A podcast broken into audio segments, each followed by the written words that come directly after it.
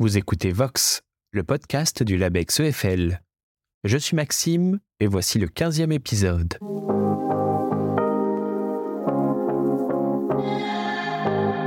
Bonjour à toutes et à tous et bienvenue dans le monde passionnant du langage et de la parole. Bienvenue dans Vox, le podcast qui vous parle de linguistique.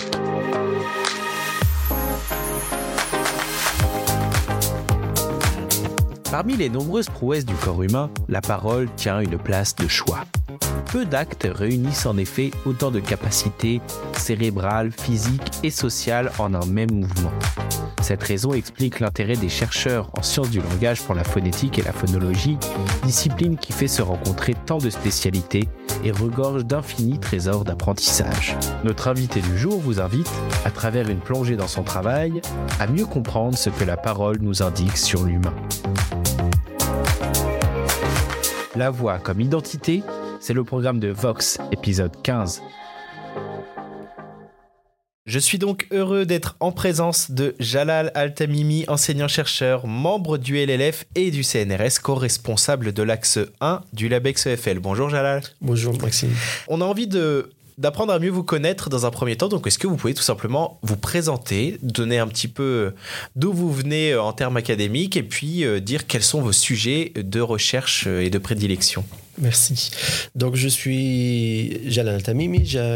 J'avais terminé ma thèse de doctorat en 2007 à Lyon, au laboratoire dynamique de langage, euh, où j'étais intéressé par les liens entre production et perception de la parole et le rôle des indices dynamiques ou la représentation syllabique et son influence sur la perception de la parole en arabe et en français.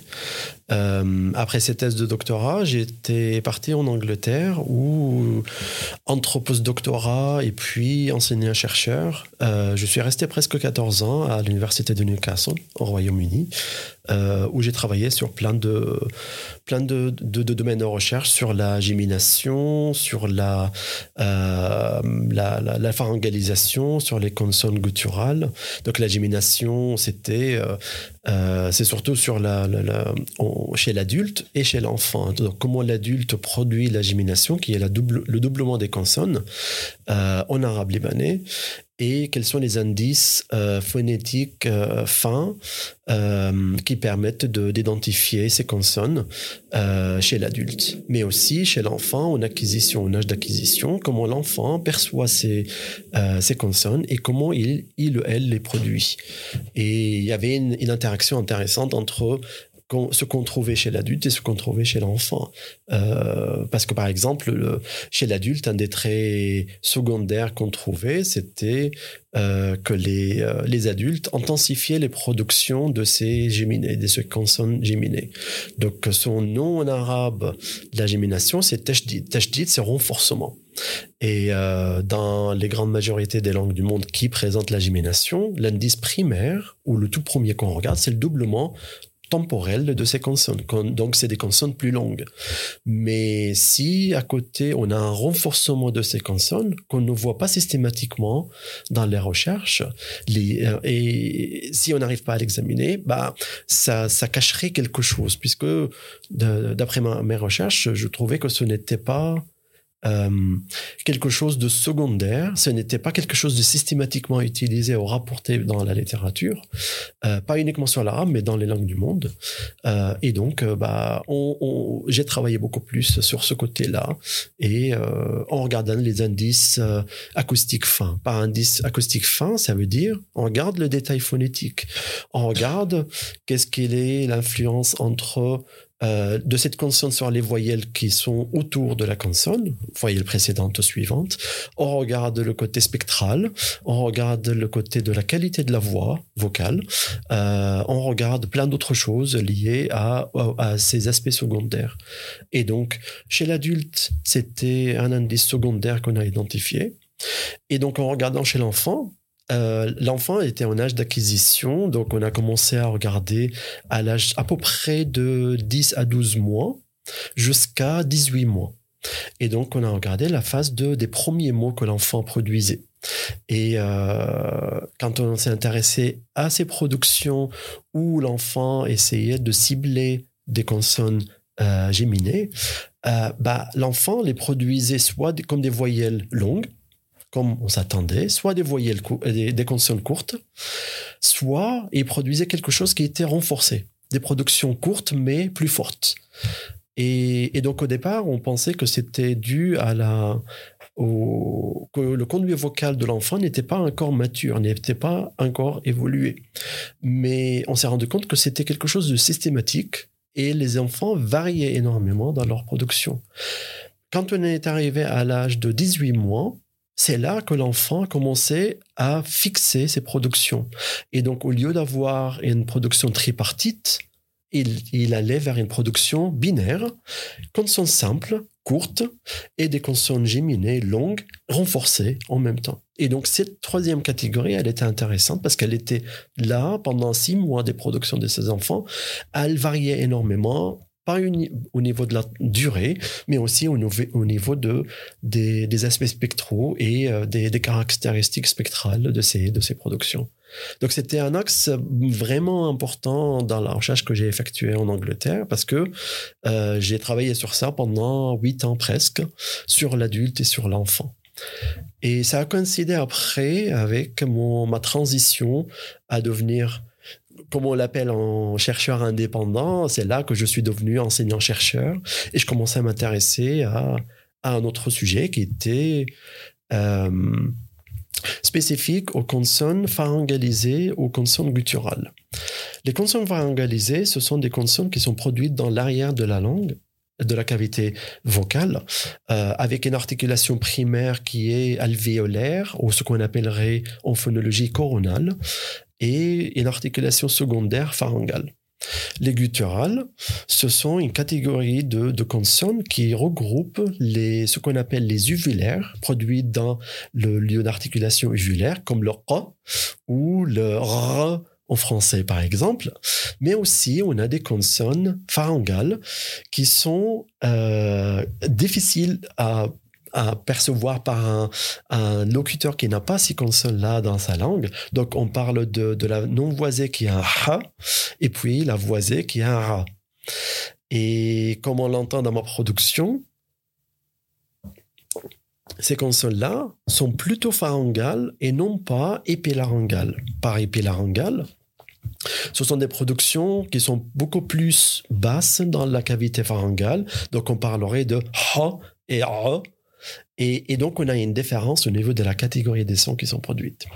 Et donc, au niveau de, des pharyngalisés, la littérature parle de pharyngalisés comme des consonnes qui sont euh, à la fois gutturales, mais à la fois non gutturales. Ils sont gutturales puisque ils sont produits avec une articulation secondaire dans le pharynx, mais ne sont pas vraiment gutturales puisque n'ont pas d'articulation primaire dans le pharynx.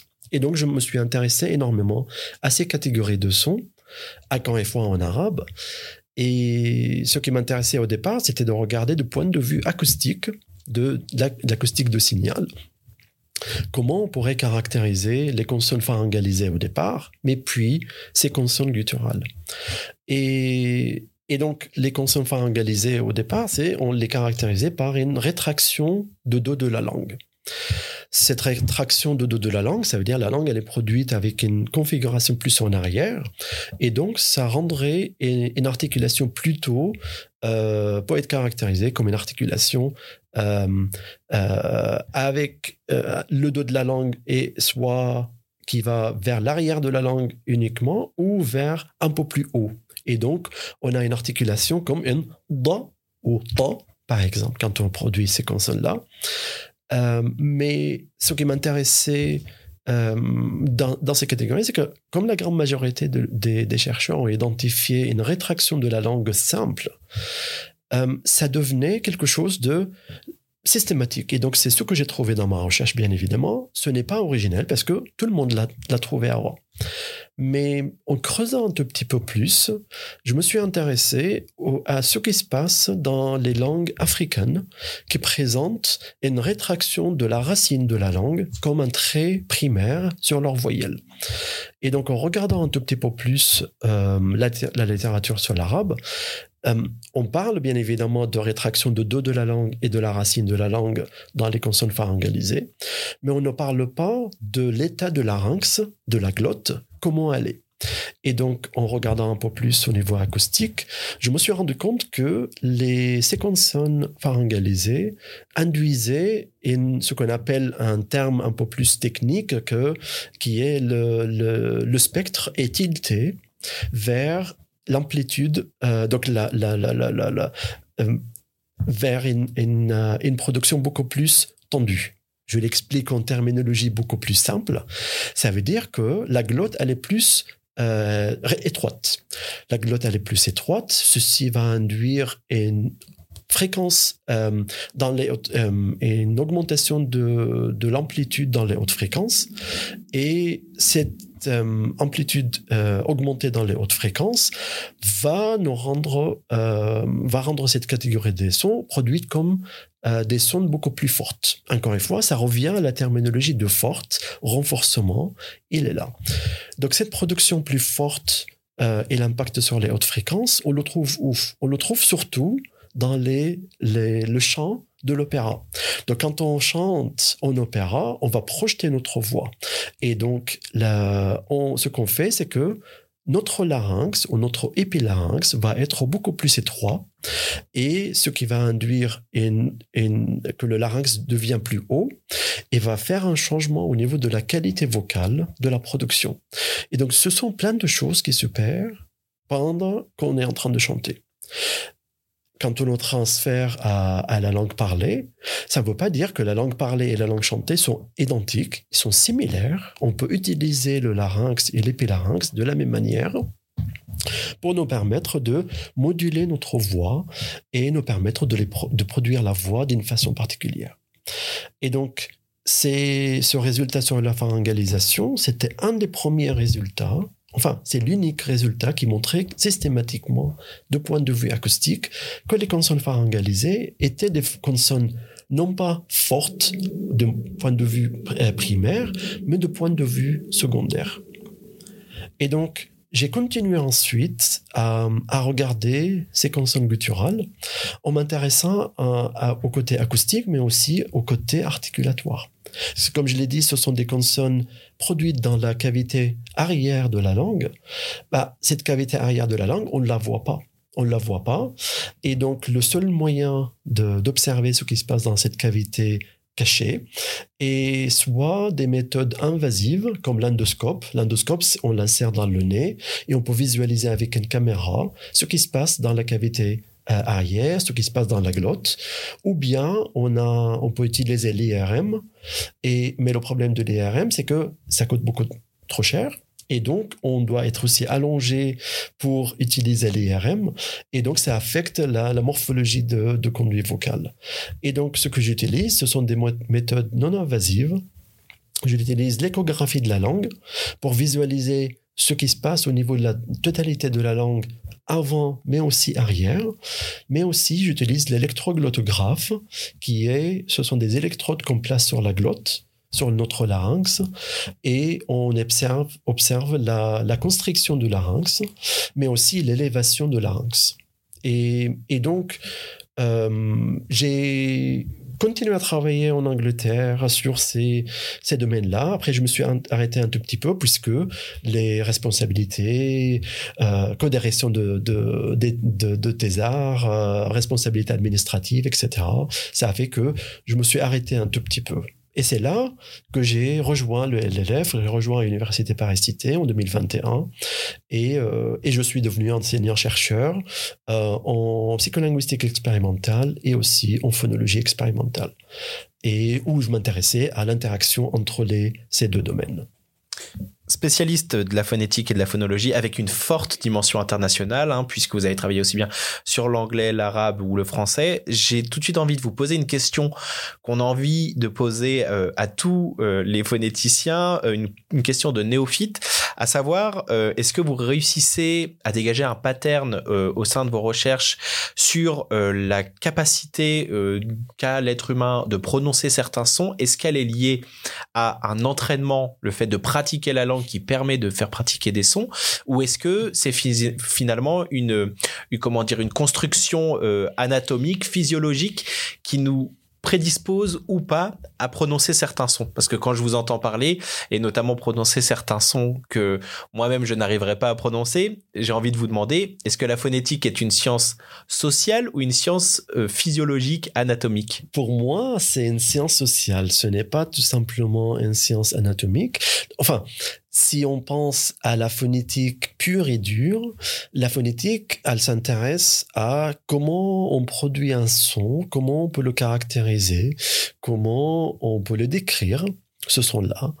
Et, euh, et on, peut, dans certaines, euh, certains domaines de la phonétique, s'arrêter là puisque on s'intéresse plus à quel est le rôle de ce son, comment il peut former notre, euh, notre parole, comment il peut former notre identité, comment on peut l'apprendre, comment on peut l'acquérir, comment on peut l'utiliser, etc., etc.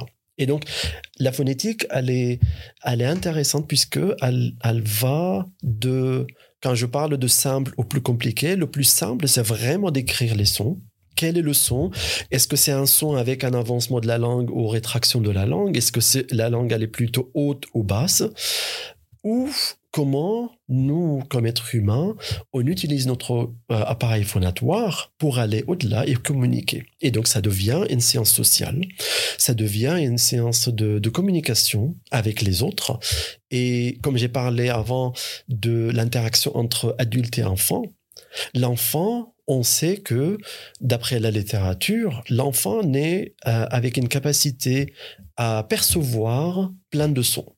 Donc, c'est l'enfant avant l'âge de six mois est un, ce qu'on appelle un,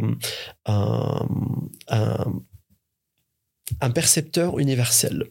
Par percepteur universel, ça veut dire il arrive à percevoir tous les sons indépendamment de sa langue maternelle, puisque ses oreilles, donc quand il va utiliser sa perception passive, la perception passive, ça veut dire c'est seulement un décodage dans l'oreille, euh, fait que il est capable de discriminer n'importe quel son qui n'est pas, qui ne dépend pas de sa langue maternelle. Pourquoi l'âge de 6 mois est crucial? Parce que c'est à partir de 4 mois, 5 mois, 6 mois, c'est là que l'enfant commence à acquérir et à connaître un peu plus sa langue maternelle. Et les parents commencent à parler beaucoup plus avec l'enfant. C'est à, ce moment-là que l'enfant va commencer la, la, période de babillage. Babillage où on, on a des activations de des baba, maman, etc. Sauf que les babas et maman, les papas, et donc moi, papa, quand ma fille a commencé à faire ça, j'étais content. Ah, elle est en train de produire mon. Elle m'appelle papa. Mais en fait, non, on le sait de la littérature, c'est tout simplement des ouvertures et fermetures de conduit fermeture et fermeture de conduit vocal qui coïncide avec une fermeture complète et peut-être l'enfant en train de produire ba, ma, etc. Mais pour produire autre chose aussi, dada, tata, etc. Et donc dans certaines langues, ces séquences bisyllabiques euh, peuvent signifier quelque chose. Donc tata en arabe, c'est tante, euh, baba et papa, maman, etc. Mais après, des fois, ça ne signifie rien du tout. Et donc c'est à ce moment-là, après la phase de babillage, on voit que l'enfant est en train de d'imiter les, les parents. Et en imitant les parents, les parents commencent à parler beaucoup plus. Ceci va influencer sa perception et sa capacité à discriminer les sons. Donc l'enfant est encore capable de discriminer différents sons qui n'appartiennent pas à sa langue maternelle, mais il aura une préférence vers les sons qui sont spécifiques à sa langue maternelle. Et donc, on voit que le, l'espace perceptuel, l'espace, vocal, de, l'espace vocalique devient beaucoup plus dépendant de sa langue maternelle. Et il commence à perdre un tout petit peu euh, sa capacité à discriminer les, les, les sons d'autres langues.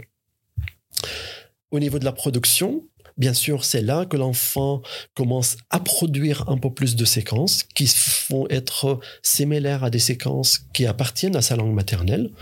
Et, c'est là qu'il va euh, son conduit vocal va être formé d'une telle manière à ce que euh, il va favoriser certaines positions de son conduit vocal pour pouvoir produire les sons.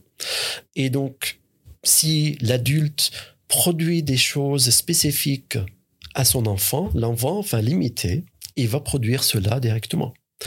Et, donc, dans les situations d'enfants monolingues, à 100% monolingues, par cela j'entends que l'enfant n'entend que sa langue maternelle et pas d'autres langues. L'enfant va être euh, influencé par les, les, productions de ses parents et, et, son conduit vocal va être favorisé pour produire les sons spécifiques de sa langue maternelle. Dans les situations bilingues ou multilingues, où l'enfant est exposé à une variété de langues, on va trouver que l'enfant a une facilité à percevoir ces sons variables, mais aussi à les produire. Et donc, euh, en produisant ces, sons complexes, euh, bah, on va dire bah, l'enfant euh, il devient encore une fois percepteur universel, mais producteur universel, puisque si il perçoit ou s'il est exposé à des variétés de sons, il va pouvoir les produire. Donc, chez l'enfant, on sait que c'est relativement facile d'acquérir deuxième langue, troisième langue, etc. Plus on est jeune on pensera à l'adulte apprenant. Plus l'adulte apprenant ou l'apprenant d'une langue étrangère apprend une langue étrangère euh, très tôt, plus il deviendra capable de produire cette langue avec beaucoup plus de précision et on va dire, il se rapproche davantage d'un natif d'une langue particulière. Plus l'adulte est en train d'apprendre une langue à un âge tardif, c'est là que les, les choses deviennent un peu plus compliquées puisque tout dépend de sa motivation, de son exposition à cette langue, etc. Peut-être on, va observer que l'adulte, apprenant une langue étrangère, n'arrivera jamais à produire une langue aussi parfaitement qu'un natif, mais à l'encontre, on trouvera d'apprenants étrangers qui vont euh, produire une langue euh, étrangère presque nativement. Et tout simplement, c'est la motivation, l'utilisation de cette langue, l'exposition à cette langue, etc., qui vont faire que euh, l'adulte deviendra euh, performant d'une manière ou d'une autre euh, par rapport à cette langue. Et donc, comme on voit, la phonétique peut aller de, comme je l'ai dit, de, de la partie très simple qui est j'analyse les sons, je regarde comment les sons sont produits, à quelque chose de beaucoup plus compliqué où on s'intéresse à le détail phonétique. Ce détail phonétique, est-ce qu'il est, euh, perçu par un adulte ou un enfant? Est-ce que cet adulte ou un enfant va l'utiliser? Est-ce que cet adulte ou un enfant ou enfant vont stocker une information très riche dans leur représentation motale Et est-ce qu'ils vont les réutiliser pour reconnaître l'identité d'une personne utiliser euh, cette représentation riche pour reconnaître le son particulier qui est produit. Donc certains de ces sons que j'ai produits qui sont difficiles. Euh, en fait, certains de ces sons se trouvent aussi en français. Donc par exemple, euh, un cas classique, si on prend le mot parler, produit avec un vrai rat en français, on va avoir une variété de réalisation de mots parler en français, allant de parler à parler à parler à parler. Parler qui est en Picardie. Et donc, bien sûr, là, on va parler de ce son A qui est utilisé en Picardie. Est-ce qu'il est similaire au A qu'on trouve en dialecte arabe? Probablement oui, probablement non, puisque c'est une variation régionale peut-être une variation sociale. Et donc, on peut s'intéresser à ça du point de vue de la phonétique euh, sociale et on va l'examiner davantage et on peut s'intéresser à, ces différences entre langues et comment les différentes langues peuvent être, euh, peuvent utiliser ces différents, ces différents sons. Vous avez parlé de l'enfant. Je sais aussi que vous travaillez euh, un peu plus tard, peut-être dans la vie, sur euh, l'analyse euh, liée aux pathologies de la parole, notamment dans le cadre de maladies comme Alzheimer ou la schizophrénie. que cherchez-vous à mesurer lors de vos travaux sur ce sujet, sur ces sujets? Donc sur la Surtout sur la schizophrénie, ça a commencé comme une collaboration en 2018 avec un chercheur euh, en, en, Espagne et un autre qui était en Royaume-Uni, où on s'intéressait à examiner euh, quelles sont les caractéristiques prosodiques de la schizophrénie. Et si, en faisant une analyse de signal acoustique euh, automatisée, si on arrive à détecter dans la production de, de, de, de quelqu'un avec, identifié avec la schizophrénie, si on arrive à identifier des caractéristiques particulières qui peuvent guider le diagnostic. Donc, par guider le diagnostic, c'est si on arrive à, à identifier des choses spécifiques à cette production qui peuvent aider un, clinicien, un, orthophoniste par exemple, ou quelqu'un d'autre qui travaille dans le domaine de la schizophrénie, à identifier des changements particuliers, des épisodes particuliers qui font que la, les productions de quelqu'un avec schizophrénie euh, va être variable à un moment donné. Et donc, on a commencé à travailler sur ça et en utilisant des méthodes automatisées de, traitement de signal. Euh, par automatisé, ça veut dire c'est vraiment un clic de bouton ou une ligne de code si on utilise Python ou MATLAB pour l'analyse. Euh, au lieu de, de, faire une segmentation manuelle ou une analyse acoustique très fine où on va s'intéresser à mesurer les, le spectre particulier au niveau temporel, etc. Donc c'est un travail, le phonéticien travaille beaucoup sur le côté manuel et ça peut lui prendre énormément de temps de faire ce travail. De point de vue application clinique, ceci ne s'intéresse pas les cliniciens parce que tout simplement, ce qui les intéresse, c'est d'avoir une réponse maintenant, tout de suite, oui ou non. Bien sûr, c'est difficile de faire ça puisque il y a plein de choses qui peuvent se cacher euh, dans le traitement de signal. C'est encore une fois une analyse indirecte de la production parce qu'on enregistre quelqu'un, on va faire ces, types d'analyse. Et euh, on peut dire, bah, à ce moment-là, dans les productions de cette personne-là, on a trouvé quelque chose. Peut-être demain, quand j'enregistre la même personne, je trouverai pas les mêmes choses. Donc ici, on a une variation interindividuelle énorme. Mais le but de ce premier travail, c'était d'avoir un aperçu rapide si on arrive à discriminer ou distinguer les groupes schizophrènes des non schizophrènes. Et donc nos résultats à l'époque ont montré que effectivement, on arrive avec une analyse prosodique automatisée à identifier euh, les patients identifiés avec schizophrénie comme étant différents des contrôles, des contrôles neurotypiques. Ils variaient au niveau de leur euh, débit de parole, ils variaient au niveau de la quantité de production qu'ils effectuaient sur un même euh, type de production. Donc, par exemple, si on avait description d'une image ou une lecture d'un passage, ils étaient différents au niveau de, débit de parole, au niveau de la quantité d'informations, au niveau d'autres choses qu'on obtenait. Et tout cela, encore une fois, on un clic de bouton, ça veut dire on avait les résultats au bout de deux minutes. Donc, ceci pour avoir une application euh, plus tard à développer par exemple des applications sur un smartphone euh, pour le diagnostic ou plutôt pour le suivi de quelqu'un avec la schizophrénie. Euh, ensuite, euh, ce travail m'a motivé à aller sur un autre champ. Et ça, cette autre champ a commencé à se développer dès que j'ai rejoint le LLF.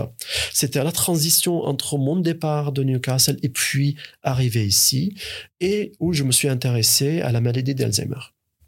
Donc j'ai perdu mon père sur la maladie à, cause de la maladie d'Alzheimer et en fait ce n'était pas vraiment l'Alzheimer, c'était quelque chose d'autre mais qui ressemblait à Alzheimer. Donc c'était euh, à cause de des maladies vasculaires et qui a des conséquences similaires à ce qu'on trouve au niveau de d'Alzheimer. Euh, et euh, il était mal diagnostiqué mon père et il vivait en Jordanie. Il était mal diagnostiqué au départ et donc ça m'a motivé à contribuer à ce domaine de recherche. Je ne suis pas le seul. Il y a plein de gens qui travaillent sur ce domaine. Mais on s'est rendu compte que depuis 3-4 ans, l'analyse de la parole a commencé à être utilisée beaucoup et on pense à la parole comme un biomarqueur. Par biomarqueur, ça veut dire la parole va euh, contenir des caractéristiques spécifiques qui peuvent nous permettre de nous identifier comme être humain. Comme être humain, on est variable, bien sûr. On est variable, mais on est, on a quelque chose de spécifique dans notre façon de produire la parole. Donc, on sait que euh, depuis 3-4 ans, spécifique sur l'Alzheimer, on commence à s'intéresser à ce type d'analyse. Mais l'analyse de la parole pour identifier le locuteur et identifier l'origine dialectale d'un locuteur ou euh, la langue d'un locuteur, c'est un domaine vaste. Bien sûr, on, sait que on peut jamais à 100% identifier quelqu'un comme étant X ou Y, mais on a des caractéristiques qui vont revenir souvent dans nos productions pour nous permettre de dire cette personne-là est potentiellement X ou Y. D'accord? Et donc, dans ma recherche sur l'Alzheimer, on s'est intéressé à ces méthodes automatisées. Et donc, au départ, on a démarré sur le profil prosodique automatisé. Mais de là, on est passé aussi au profil, profil de qualité de voix. Donc, profil prosodique et de qualité de voix. Prosodique, ça veut dire c'est au, au côté temporel, mais aussi au niveau fréquentiel de vibration des cordes vocales si on arrive à obtenir des choses liées à euh, le débit lent ou rapide, si on obtient la quantité d'informations, les choses liées à augmentation de pause, euh, ou bien les fluctuations au niveau de la fréquence fondamentale, de notre utilisation de notre fréquence fondamentale, la mélodie de notre parole. Donc là, quand je parle, je n'utilise pas uniquement les mots, mais je suis en train de moduler ma production, moduler cette production avec ma fréquence fondamentale. La qualité de la voix va regarder spécifiquement ce qui se passe dans ma glotte, d'une façon indirecte en utilisant les analyses acoustiques. Donc j'ai parlé avant sur les gutturales que j'ai commencé à regarder au niveau de euh, l'électroglottographe pour regarder quelles sont les vibrations des cordes vocales, si la hauteur du larynx est différente ou pas. Mais on peut utiliser ça aussi de point de vue de l'acoustique, de la qualité de la voix. Et donc c'est là que je regardais l'acoustique de la qualité de la voix en combinaison avec la prosodie, et ça, elle peut nous aider à identifier ou discriminer ou différencier les contrôles neurotypiques de patients identifiés avec l'Alzheimer, mais Alzheimer léger, mais pas Alzheimer très avancé. D'accord?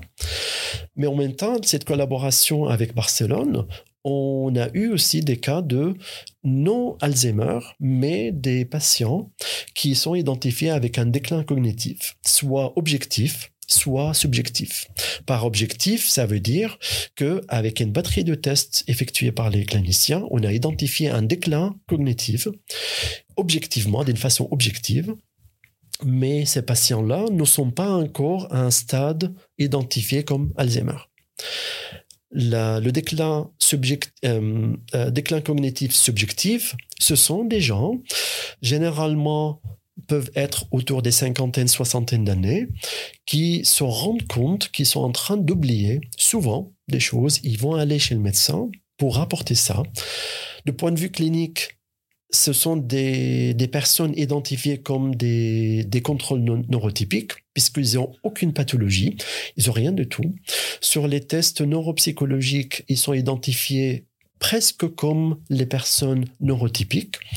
Ils ne sont pas du tout proches des, au niveau pathologique des, des patients en déclin cognitif objectif ou avec l'Alzheimer. Et donc, on va parler de cela comme des gens normaux qui sont contrôle neurotypique, mais avec quelque chose où on se rend compte qu'on on commence à oublier. Donc tout le monde commence à oublier. Des, fois ici et là. Mais c'est au moment où ça commence un problème que la personne identifie que c'est un problème et je dois consulter. C'est là que peut-être on se rend compte qu'il y a quelque chose là. Et donc la recherche qu'on s'est intéressé ici, c'est à voir que à partir de quel moment on arrive à dire on a des traits acoustiques ou des traits, des caractéristiques particulières qui peuvent nous identifier comme étant à risque de développement d'Alzheimer. Et les résultats qu'on a actuellement, qu'on vient d'obtenir, c'est que on arrive à discriminer entre les, ce qu'on appelle euh, déclin cognitif subjectif et déclin cognitif objectif ou bien Alzheimer avec des taux de, de, de réussite de près de 90%. Avec des méthodes automatisées. Donc, ces méthodes automatisées, on utilise un, package particulier qui nous permet d'obtenir jusqu'à 6500 traits acoustiques différents pour quantifier soit la prosodie, soit la qualité de la voix, soit le niveau spectral ou septral. Septral, c'est au niveau auditif aussi, en présentation auditive, ou autre chose qui peuvent nous permettre de, euh, discriminer les, les participants. Et donc, nos taux binaires, proches de 90%, encore une fois, avec une analyse automatisée, c'est une ligne de code, en deux minutes, on a les résultats, sont prometteurs, puisque si on obtient ces traits acoustiques et on arrive à discriminer ces participants-là, ceci peut être utilisé dans le futur pour essayer de euh, permettre un diagnostic beaucoup plus euh, précis de, de, différents patients et peut-être de dire ceux qui sont à risque de développement d'Alzheimer, si on les suit d'une façon régulière, on peut voir à quel moment leur score commence à être similaire à ceux avec un déclin cognitif objectif ou à ceux qui sont identifiés avec Alzheimer.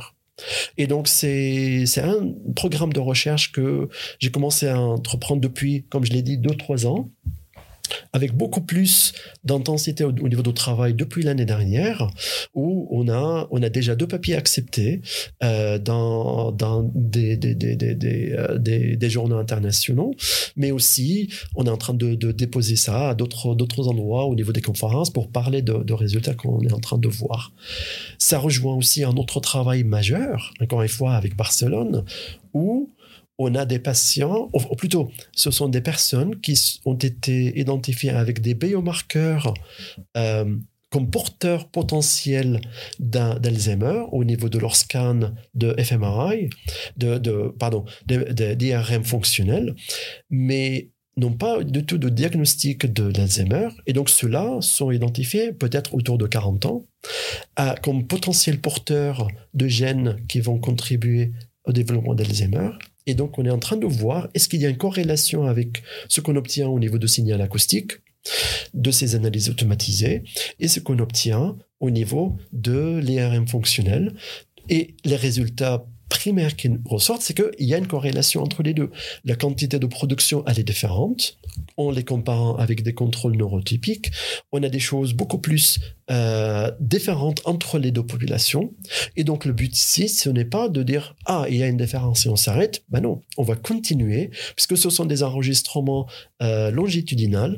Ils sont suivis tous les trois ans, ces patients plutôt ces personnes-là qui ne sont pas encore patients sont suivis et euh, régulièrement pour permettre de dire à quel moment on arrive à détecter avec leur production euh, orale, mais aussi avec l'IRM, à quel moment on arrive à détecter qu'il y a eu un changement et que potentiellement ils deviennent euh, porteurs de ce gène et plutôt et aussi diagnostiqués avec l'Alzheimer.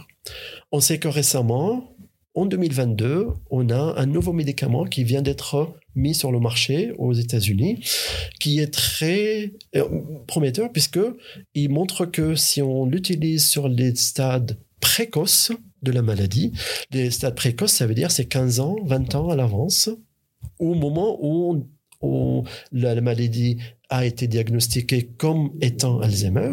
Donc là, on parle de déclin cognitif subjectif ou potentiellement même avant. Si on détecte ça avec ces médicaments-là, qui sont très coûteux, bien sûr, euh, je crois, si je me rappelle, c'était autour de 20 000 dollars euh, euh, par dose ou quelque chose comme ça. Mais si on a beaucoup plus de recherches dans ce domaine-là et on arrive à diagnostiquer des caractéristiques spécifiques de ces patients-là, on arrive à trouver des moyens de pas guérir à 100%, mais soutenir ces, ces patients-là pour avoir une meilleure qualité de vie et, et, et, améliorer leur, leur qualité de vie et, euh, et contrôler potentiellement cette, cette maladie-là. Et donc j'espère que je contribue un tout petit peu à cette recherche-là qui est effectuée par énormément de gens, mais comme je l'ai dit, c'est seulement depuis quatre ans à peu près qu'il y a eu beaucoup, beaucoup, beaucoup de gens qui travaillent sur ces, euh, dans ce domaine-là. En 2021, il y a eu une, publication majeure euh, dans Frontiers in Psychology sur la euh, la, la, la, la, maladie d'Alzheimer et l'utilisation de la parole spontanée. Et ça s'appelait l'Address Challenge. Et sur euh, des populations identifiées avec Alzheimer et non Alzheimer, et on voudrait identifier par leurs paroles ou leur production de langue, donc transcription directe de leur production orale, si on arrive à détecter une différence au niveau des deux, euh, deux populations. Et donc, on travaille aussi sur ça, sur ce domaine-là. Et donc, comme vous voyez, ma recherche va de très très très pointilleux au niveau de l'analyse de la phonétique, ce que j'appelle encore une fois entre guillemets simple, où je décris les sons, comment ils sont produits, à l'utilisation de ces sons dans, par les participants, de point de vue social, de point de vue de comment cette utilisation-là peut, peut nous informer sur notre identité, à, des choses beaucoup plus avancées au niveau du traitement automatique de ces, de ces, ces sons et comment ils peuvent guider le diagnostic avec une application de point de vue, euh, de point de, vue de euh, clinique. L'interaction entre schizophrénie et Alzheimer, c'est qu'on va dire bah, les deux n'ont rien à voir. Mais en fait, on se rend compte que les deux sont identifiés comme des maladies impactant le cerveau à une zone particulière de cerveau qui va affecter notre recherche euh, de, de l'information sémantique. Et donc l'information sémantique, elle est impactée dans les deux cas. Et ça va impacter, va impacter aussi notre production. Et donc, ils ne sont pas liés au niveau pathologique, mais ils sont liés sur leur impact sur le cerveau et l'impact direct sur la production de la parole. Et donc, ce qui est intéressant, c'est que les résultats qu'on trouve en schizophrénie et sur, sur Alzheimer, léger, sont similaires. La quantité d'informations, elle est réduite. Il y a un débit de parole réduit. On a beaucoup plus d'augmentation de pause, on a beaucoup plus de souffle et de quantité d'énergie dans les hautes fréquences. Il y a plein de choses qui sont similaires entre les deux. La pathologie, elle est différente, mais au niveau de la parole, on arrive à trouver des choses similaires. Bien sûr, je ne suis pas en train de dire que avec l'acoustique de la parole automatisée, on a trouvé le résultat. Tout simplement, on dépend des cliniciens, puisque ce sont les cliniciens les orthophonistes ou autres neuropsychologistes, ce qui vont identifier au départ que ce sont des populations à risque de développement d'Alzheimer, à risque de développer la schizophrénie, ou bien identifiés comme patients d'Alzheimer ou de schizophrénie. Et donc, on travaille avec eux pour pouvoir dire avec ce que vous avez trouvé, nous, on est en train de trouver un moyen plus rapide pour vous aider à aller plus loin et essayer de trouver quelque chose pour euh, soutenir cette recherche-là et identifier ces personnes-là.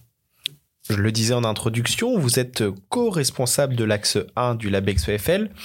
J'aimerais savoir que vous apporte le LabEx dans votre quotidien d'enseignant-chercheur pour moi, le LabEx, euh, j'ai entendu parler du LabEx quand j'étais en Angleterre parce que c'était la période 2000, euh, si je me rappelle bien, 2010, ça a commencé le LabEx avec un premier financement autour de 2012, si je me rappelle bien. Je commençais à entendre parler de ça. Euh, C'était le moment où j'essayais de revenir déjà en France, mais j'ai entendu beaucoup plus plus tard surtout en 2019, parce qu'en 2019, j'ai passé un semestre sabbatique au LPP, Laboratoire de phonétique et phonologie. Pendant quatre mois, je suis resté là-bas. Et c'est là que j'ai entendu beaucoup plus de l'APEX. Euh, depuis 2021, quand je suis revenu en France, je l'ai trouvé comme un moyen de faire valoriser ma recherche, soutenir ma recherche, m'aider dans ma recherche. Et euh, en me proposant de devenir co-responsable de l'action 1, tout simplement parce que je voyais que euh, quand j'ai intégré le LabEx, la plus de 90% de ma recherche est au sein de l'AXO 1. J'ai une petite activité au niveau de l'AXO 2 sur la prosodie et les, corrélats de la prosodie en interaction avec le niveau de la pragmatique au niveau de la syntaxe, euh, que je vais développer beaucoup plus je l'espère dans le futur LabEx, euh, mais que j'ai développé un tout petit peu avec des anciens thésards, des anciens doctorants que j'ai eus euh, en Angleterre. Donc pour moi, le LabEx, c'est une opportunité euh, de vraiment nous aider à travailler ensemble et, et, tout simplement ne pas travailler en une seule personne individuelle. Donc bien sûr, j'ai commencé à parler de, de, ma recherche qui était énormément sur en Angleterre, après avec des collaborations euh, à Barcelone ou encore avec l'Angleterre, avec des anciens thésards. Euh, mais j'espère, dans le futur LABEX, je vais commencer à avoir beaucoup plus de, d'interaction avec d'autres membres. On est en train déjà de réfléchir à monter des projets sur la gémination. J'ai parlé de la gémination avant. Donc, il y a plusieurs membres dans l'axe 1 et aussi dans l'axe 2 qui travaillent sur la gémination, mais de point de vue euh, cross-linguistique. Cross-linguistique dans différentes langues. Comment la gémination est implémentée dans des langues où on trouve la gémination comme une caractéristique primaire dans ces langues. Donc on parle de l'arabe, de l'italien, on a le japonais qui présente aussi des géminations. Mais ces trois langues présentent la gémination de, de différentes manières. Donc ce n'est pas uniquement la consonne qui est influencée, mais aussi les voyelles autour. Et donc ici, on est euh, on va avoir une synergie entre différents membres pour monter un projet et travailler aussi au sein de l'ABEX, donc un projet en dehors de l'ABEX, mais aussi un projet au sein de l'ABEX pour montrer cette collaboration entre nous. Euh, cette collaboration, je pense, elle n'aura pas eu lieu si je n'étais pas déjà là en ayant beaucoup plus de contact avec d'autres membres dans notre labo. Aussi, on a quelque chose de spécifique sur le chant. Donc, j'ai parlé tout à l'heure que quand on va, on a vu au niveau de la pharyngalisation euh, que on utilise quelque chose de particulier au niveau de notre larynx et épilarynx, euh, que je ne trouve pas uniquement au niveau de la pharyngalisation, mais au niveau de toutes les consonnes gutturales. Donc, cette activité, ce changement au niveau de l'arrière de, de la langue, elle est spécifique pour l'arabe, pour toutes les consonnes gutturales mais aussi ça va dans le sens de ce qu'on trouve au niveau de, de chant et spécifiquement l'opéra. Et donc, comme je l'ai dit, chanter n'est pas pareil comme parler. Mais est-ce qu'on est sûr de ça? Et donc c'est là, ça c'est la question qu'on va se poser. Quand une fois, on n'est pas uniquement entre deux labos, entre moi ici au LLF et au LPP, mais on a aussi des collègues au CLILAC ARP qui travaillent aussi sur le chant et donc ou sur le, le chant, sur singing, sur le, la musique, etc. Et donc c'est aussi un autre euh, champ de recherche qu'on voudra développer plus, à voir quelle est la relation entre la, la parole parlée et la parole chantée. Est-ce qu'on a des indices acoustiques particuliers qu'on utilise qui nous permettent de dire on, fait des similarités, on utilise l'épilarynx, on utilise notre larynx ou la cavité derrière de la même façon quand on est en train de parler et quand on est en train de chanter, ou bien on a deux choses différentes l'un de l'autre l'interaction entre prosodie et les domaines de la, la sémantique et la, syntaxe. Comme je l'ai dit, ça c'est quelque chose que je voudrais développer beaucoup plus dans l'avenir. Euh, mais j'ai commencé un tout petit peu à travailler sur ça. Ici, au LLF, on travaille beaucoup sur cet aspect-là.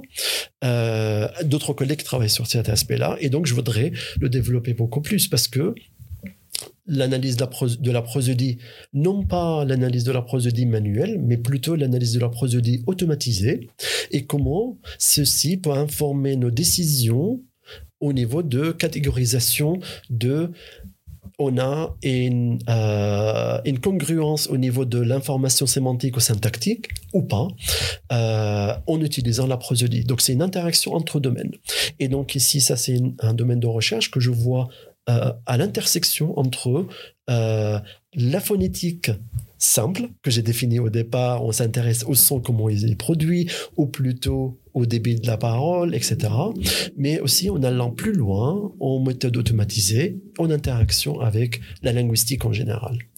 Et donc, en étant co-responsable de l'axe 1, euh, j'espère que je vais apporter une vision complémentaire à la vision qui a été déjà euh, établi au départ euh, par Rachid qui était déjà euh, responsable de l'axe 1 avant nous, mais aussi l'équipe actuelle pour monter un projet qui nous permettra d'aller au-delà pour essayer de, de marier les disciplines. J'aime bien marier les disciplines. Mon entraînement au départ, j'ai appris le français comme langue étrangère. Donc je ne sais pas si plusieurs de ceux qui m'entendent pensent que je suis natif ou pas. Je ne suis pas natif de français, mais j'ai appris le français à 18 ans. Et donc j'ai parlé de celui qui acquiert la langue comme adulte tardif, que très probablement il n'arrivera pas à avoir un, niveau similaire à un natif. Euh, on peut le faire, on peut l'obtenir. Je ne suis pas parfait, dans mes productions, mais, euh, mais, mais, voilà. Et donc, je, je, je, j'apporterai quelque chose à l'équipe actuelle, à l'équipe euh, et au projet futur de l'ABEX, mais j'apporterai ce que j'ai appris en Angleterre. Il y a plein de choses sur, par exemple, le, la sociophonétique que j'ai apprise en, en, Angleterre, que je voudrais mettre en avant au niveau de l'étude de la sociophonétique euh, en France, euh, ou la sociolinguistique en France, bien sûr.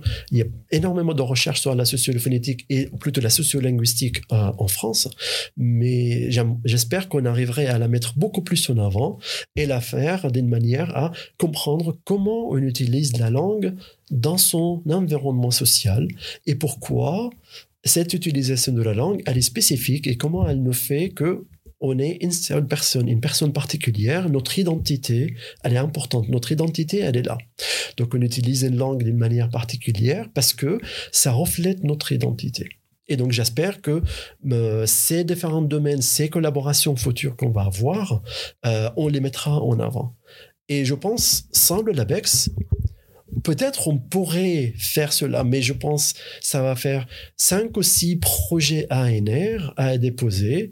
Peut-être chacun va travailler tout seul, mais avec le LabEx, ça va naître beaucoup plus et, ça va être mis en avant beaucoup plus parce que on va voir cette collaboration ensemble, à monter ce projet-là et à travailler ensemble euh, tous pour, euh, pour, pour montrer que la recherche qui est effectuée par les membres actuels et futurs de l'ABEX, elle est particulière parce que ça a commencé déjà en 2010 et j'ai vu dès le départ comment elle est particulière cette recherche en France et, comment elle va à l'avant et comment on arriverait à la mettre euh, au profit de, de nos membres. Des perspectives particulièrement stimulantes, donc, qui font la part belle euh, à la collaboration et aux synergies entre chercheurs et enseignants-chercheurs. Euh, c'est quelque chose qui est très cher au LabEx EFL, en effet. Merci beaucoup, Jalal, d'avoir répondu à nos questions et je vous souhaite une excellente continuation et je vous dis à bientôt. Merci, Maxime. Merci pour tout le monde.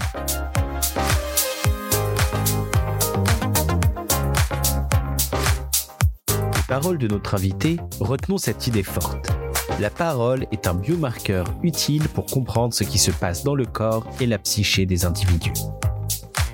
Des projets prometteurs continuent de se développer grâce au pouvoir de la collaboration interdisciplinaire rendue possible par le LabEx EFL. Gageons que les travaux de Jalal Altamimi et de ses collègues feront parler d'eux dans les prochaines années afin de continuer de mettre la science au service de l'humanité. Si vous avez aimé cet épisode, n'oubliez pas de nous noter sur votre plateforme d'écoute de podcast préférée. Chaque soutien est grandement apprécié. Merci et à bientôt.